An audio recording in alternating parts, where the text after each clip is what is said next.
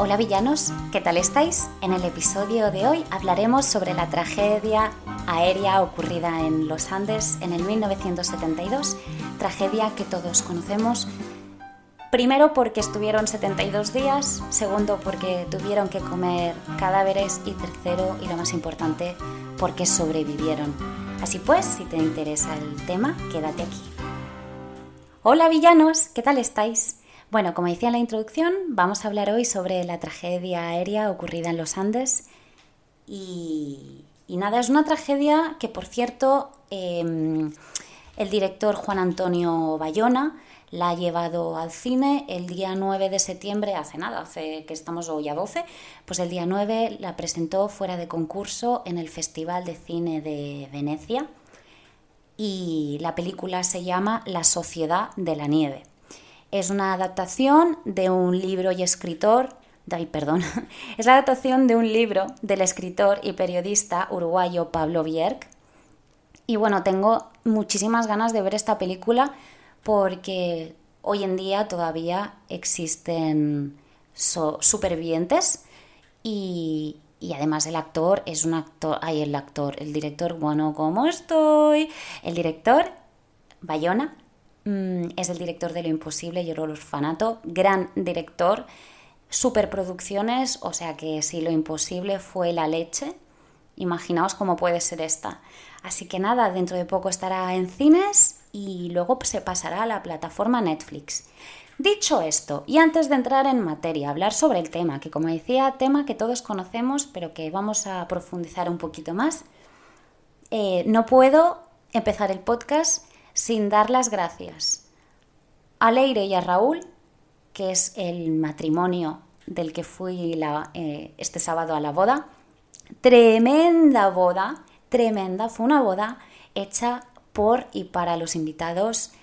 Fue muy loca, la boda fue muy bestia, eh, hasta tal punto que había ostras, había un, un fotomatón, había una cámara 360, había un food truck de, de crepes, que esto a las 2 de la mañana se agradeció muchísimo. También sacaron pizza, eh, toda la comida del cóctel fue bestial, hubo un grupo en directo de jazz brutal. Y, y nada, Leire Raúl, ibais guapísimos. Gracias por un día tan maravilloso y gracias por dejarnos compartir este día con vosotros. Sobre todo tú, Leire, que sé que me escuchas. Y Raúl creo que no, pero bueno, dile que me escuche, anda. Y nada, pues ya está, pues venga, pues entremos en materia, que siempre me enrollo mucho en las, en las introducciones. Como decía, 51 años después de la tragedia aérea ocurrida en los Andes, fue cuando el vuelo 571 de la Fuerza Aérea Uruguaya chocó contra el pico de una montaña mientras sobrevolaba la cordillera en dirección a Santiago de Chile. Ya me estoy trabando porque estoy cansada, pero no importa. Hoy ha sido el primer día que he trabajado todo el día, pero no importa. Continuemos. Total, como decía también, el libro y el film que cuentan la dramática historia de los supervivientes de la tragedia eran un grupo que contra todo pronóstico logró superar una situación que a priori resultaba fatídica. Tuvieron que hacer frente a la falta de comida, tuvieron que soportar temperaturas extremas y, en última instancia, escuchar con horror cómo las autoridades los daban por muertos. Es muy heavy. Imagínate que tú estás escuchando que ya no te van a seguir buscando y que las autoridades te dan por muertos. Ahora entraremos al tema, pero muy fuerte.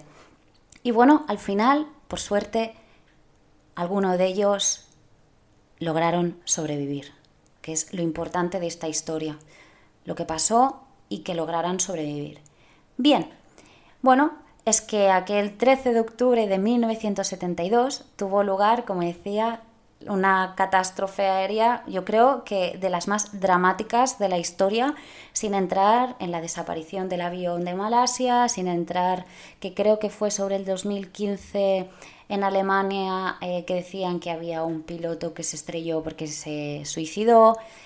Creo que esta era la hipótesis, pero no recuerdo cómo acabó el caso.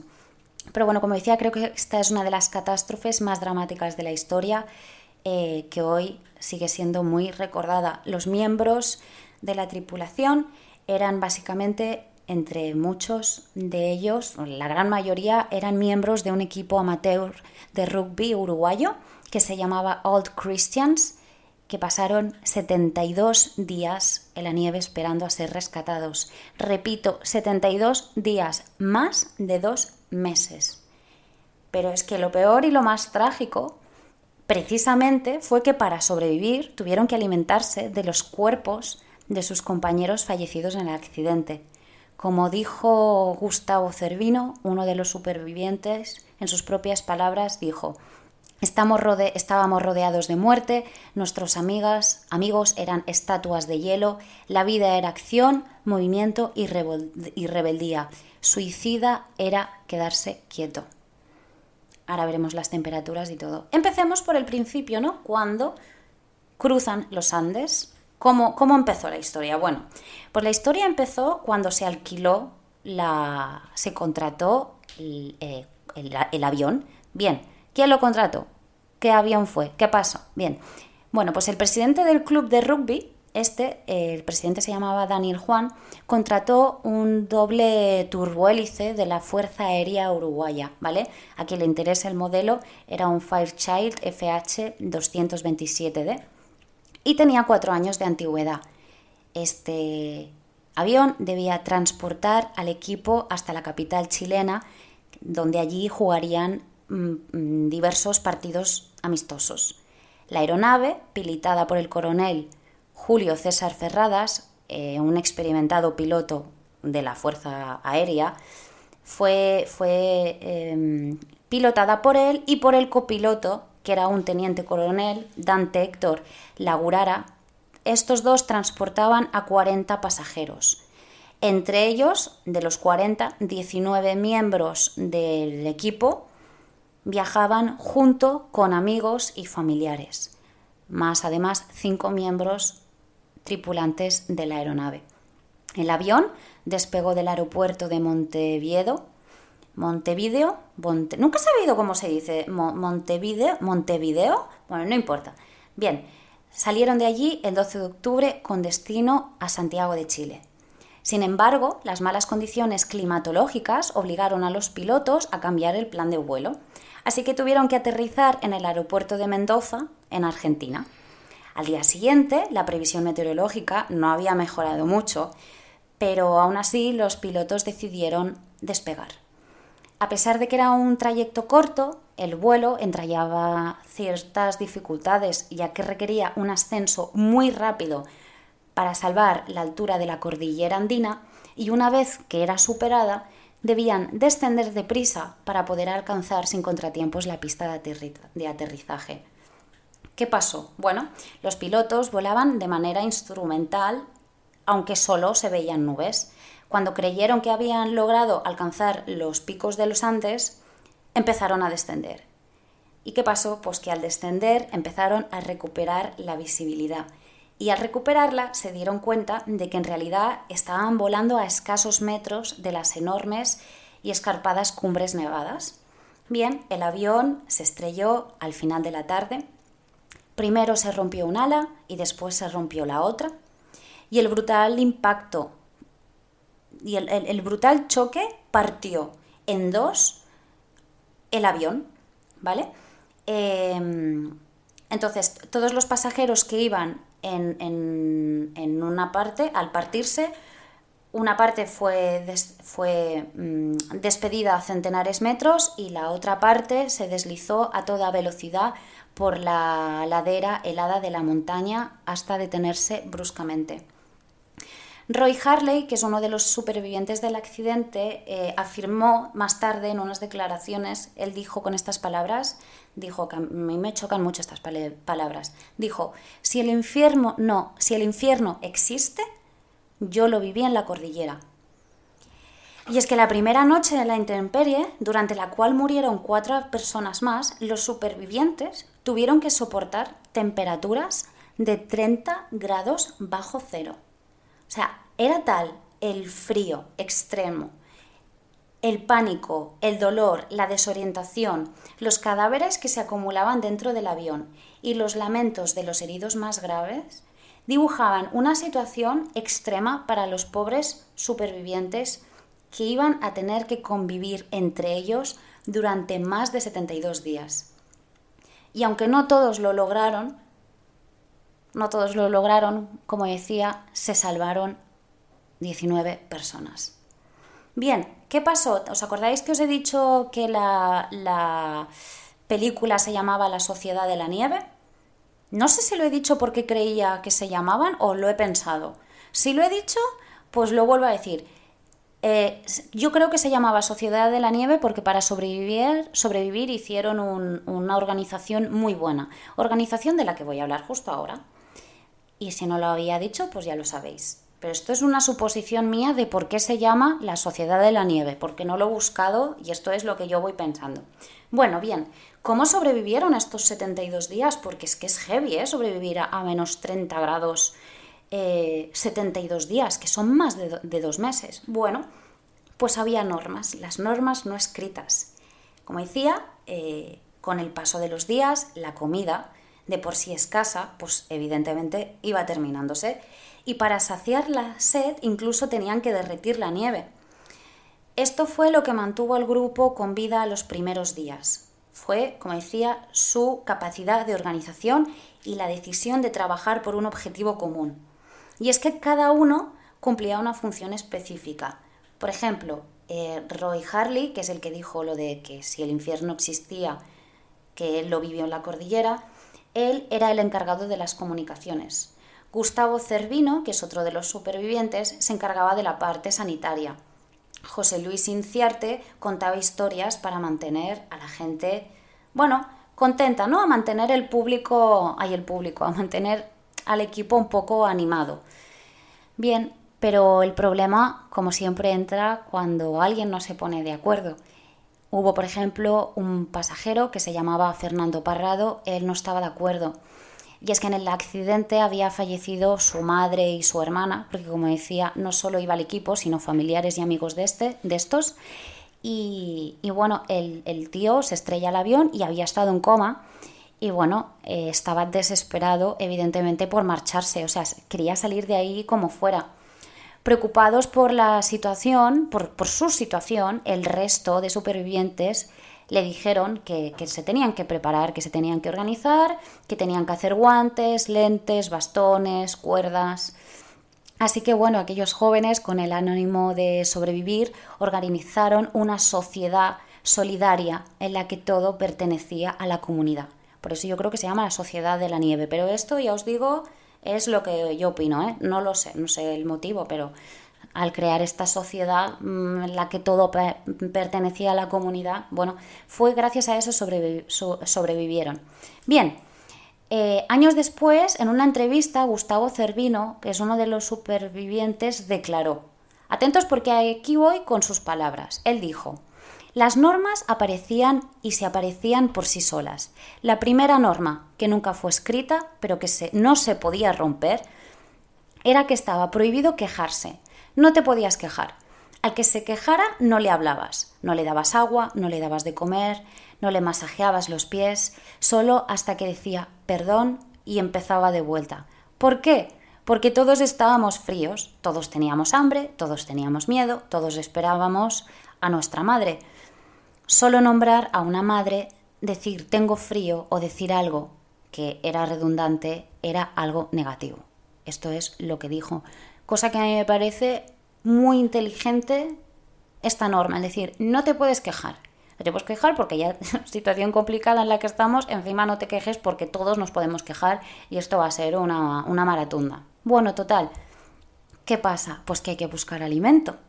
Bien, eh, cuando salían del maltrecho fuselaje, que este era su refugio, la única visión que tenían era un yermo desierto blanco de 3.500 metros de altitud. Estaban rodeados de picos nevados, cimas volcánicas sin rastro de vida animal o vegetal. Y es que para Cormo, el fuselaje del avión también era blanco, lo que dificultaba aún más las labores de búsqueda. En dos ocasiones vieron cómo sobrevolaba un avión, y, esto les causó un mal trago porque ellos pensaron que los habían localizado. Claro, imagínate, tú estás ahí pasan dos aviones y crees que te han visto, pues ¿qué, ¿qué hicieron? Pues evidentemente se alegraron mogollón y empezaron a consumir algunas provisiones que todavía les quedaban. Y las empezaron a comer porque estaban convencidos de que al día siguiente serían rescatados. ¿Qué pasó? Cuando al final se dieron cuenta de que nadie los había visto, se quedaron con, con una tremenda decepción y esto fue el primer punto donde empezaron a perder la esperanza de ser rescatados. Los días iban pasando y las labores de búsqueda del aparato no se habían mm, paralizado. Había gente que, que seguía buscándoles y tal, pero el problema de los supervivientes es que en la montaña la comida empezaba a escasear y los supervivientes cada vez estaban más débiles. Intentaron buscar alimento, incluso llegaron a comerse la pasta dentrífica y elaboraron un té de tabaco con los cigarrillos. El hambre era tan apremiante que incluso llegaron a abrir los asientos del avión esperando encontrar paja, pero ahí no había nada que les pudiera aportar energía.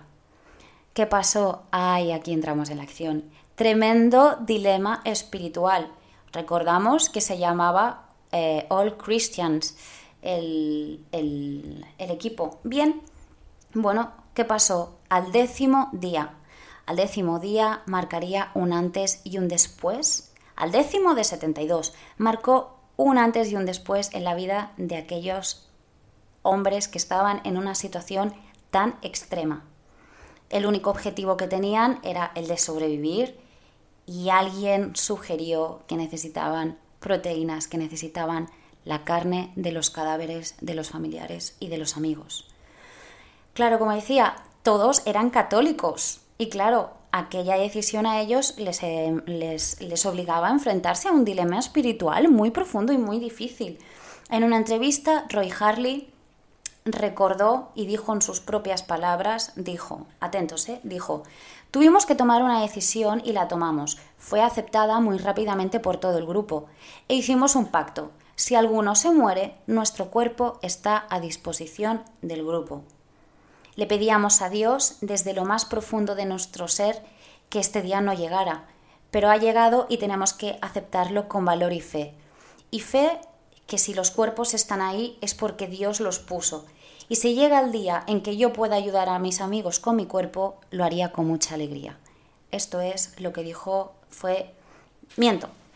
Esto fue, no es lo que dijo, esto fue un fragmento de la carta que escribió Gustavo Nikolic a su madre y a su novia antes de morir y que luego Gustavo Cervino les hizo llegar tras el rescate, porque Gustavo Cervino sí, sobrevivió. Claro, esto muestra el pacto de vida y amor al que llegaron aquellos jóvenes, a los que no les importó ofrecer sus cuerpos si la vida de sus compañeros, o sea, si gracias a ello podían llegar a sobrevivir. ¿Qué pasó? ¿Qué pasó? ¿Qué pasó?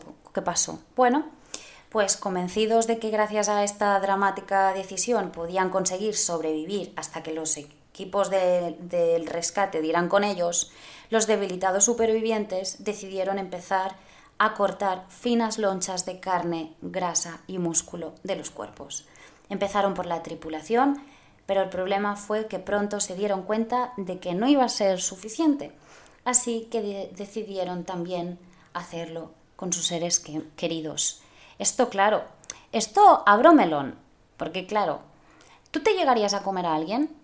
Yo creo que yo, en una situación extremísima de supervivencia, estoy segura de que lo haría, aunque ahora puede decir, no, yo nunca lo haría. Mm, pues es que no me quiero ver 72 días a menos 30 grados en los, en los andenes eh, creyendo que ya no me van a rescatar porque he escuchado por la radio que ya no me van a, rescatar, que esto ahora lo contaré, ostras, pues yo creo que sí, que sí que me comería carne humana, pero abro melón punto dos.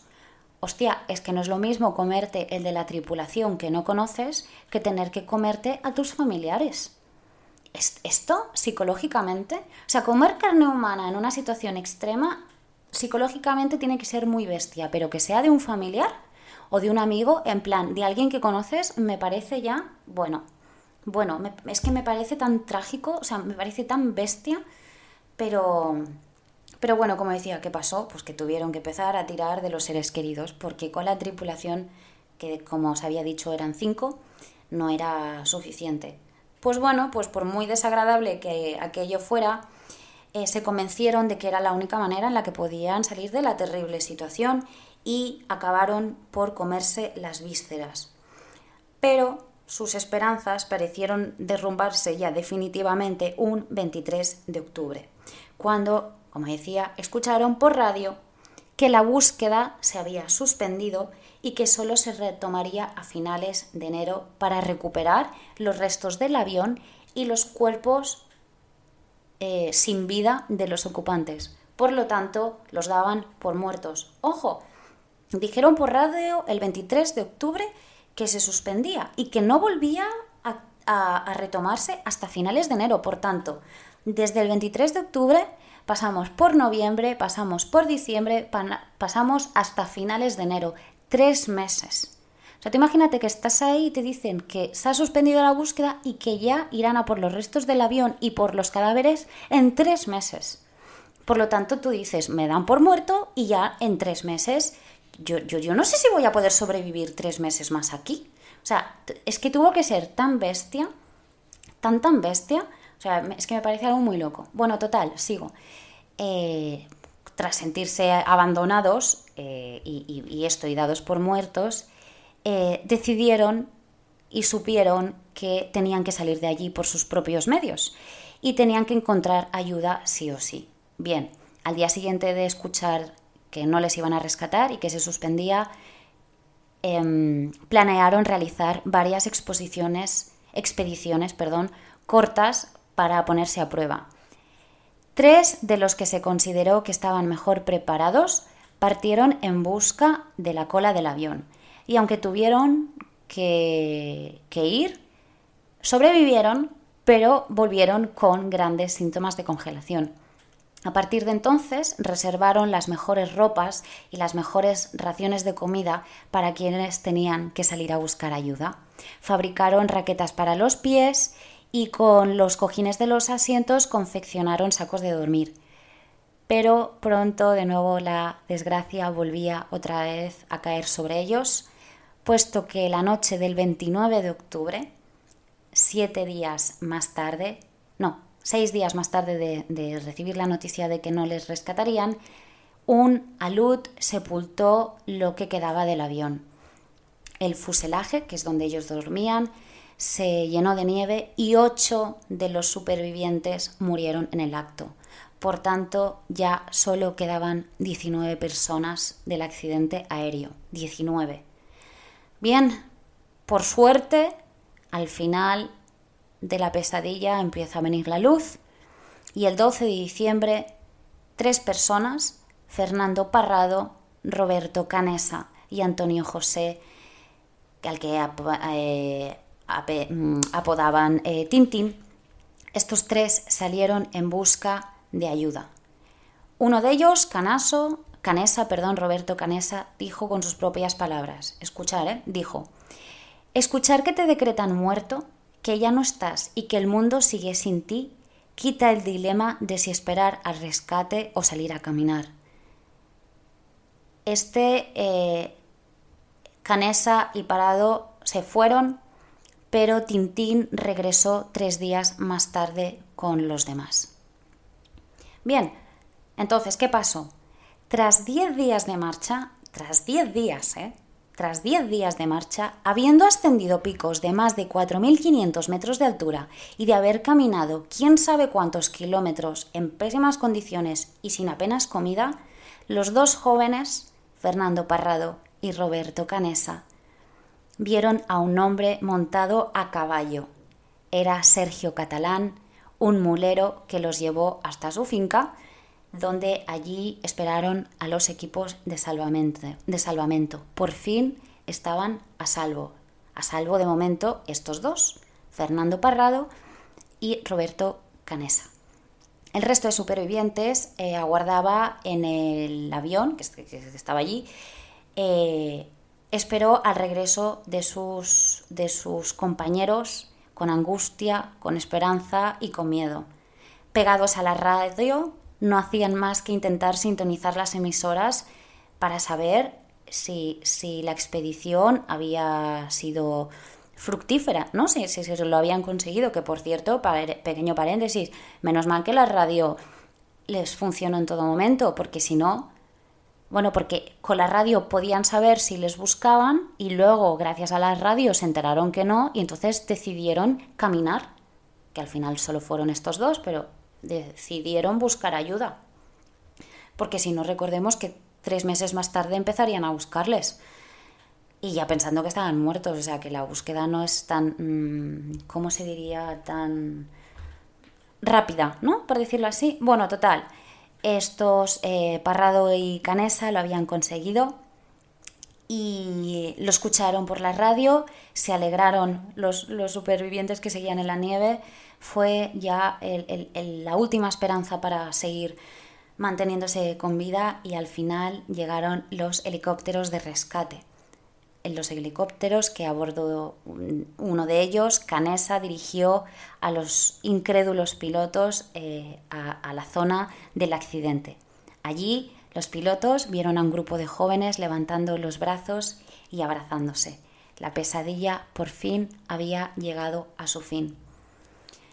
Gustavo Cervino, que ya lo he dicho en varias ocasiones, fue uno de los supervivientes recordó emocionado en una entrevista y dijo con sus propias palabras, dijo, atentos porque es que para mí la última, la última frase me parece bestial. Él dijo, dijo, la gratitud es una de las acciones más escasas y devolver la energía que recibiste material, física, emocionante, emocionalmente, hace que la energía se mueva. A mí la cordillera me aceleró el aprendizaje interior de darme cuenta de la capacidad ilimitada que tiene el hombre y que todo es posible cuando aceptamos que solos no podemos y con humildad pedimos ayuda. Y la frase que, a mí me flipó dijo, así que soy una persona feliz que agradece todos los días por estar vivo. La vida es ahora. O sea, la vida es ahora. Me parece un eslogan que nos deberíamos todos de, meter en la cabeza, de dejar de pensar en el pasado, de dejar de pensar en el futuro. Olvídate de lo que sucedió, olvídate de lo que pasará y vive el presente, cosa que es muy difícil, pero, pero es verdad. La vida es ahora. 19 supervivientes de la gran tragedia aérea de los Andes. Este ha sido el episodio de hoy. Queridos villanos, nos vemos el viernes con un nuevo episodio y os dejo el melón que os he abierto antes. ¿Comeríais carne humana? Y la de vuestros familiares. Ya me contaréis, queridos villanos. Un besito. Chao.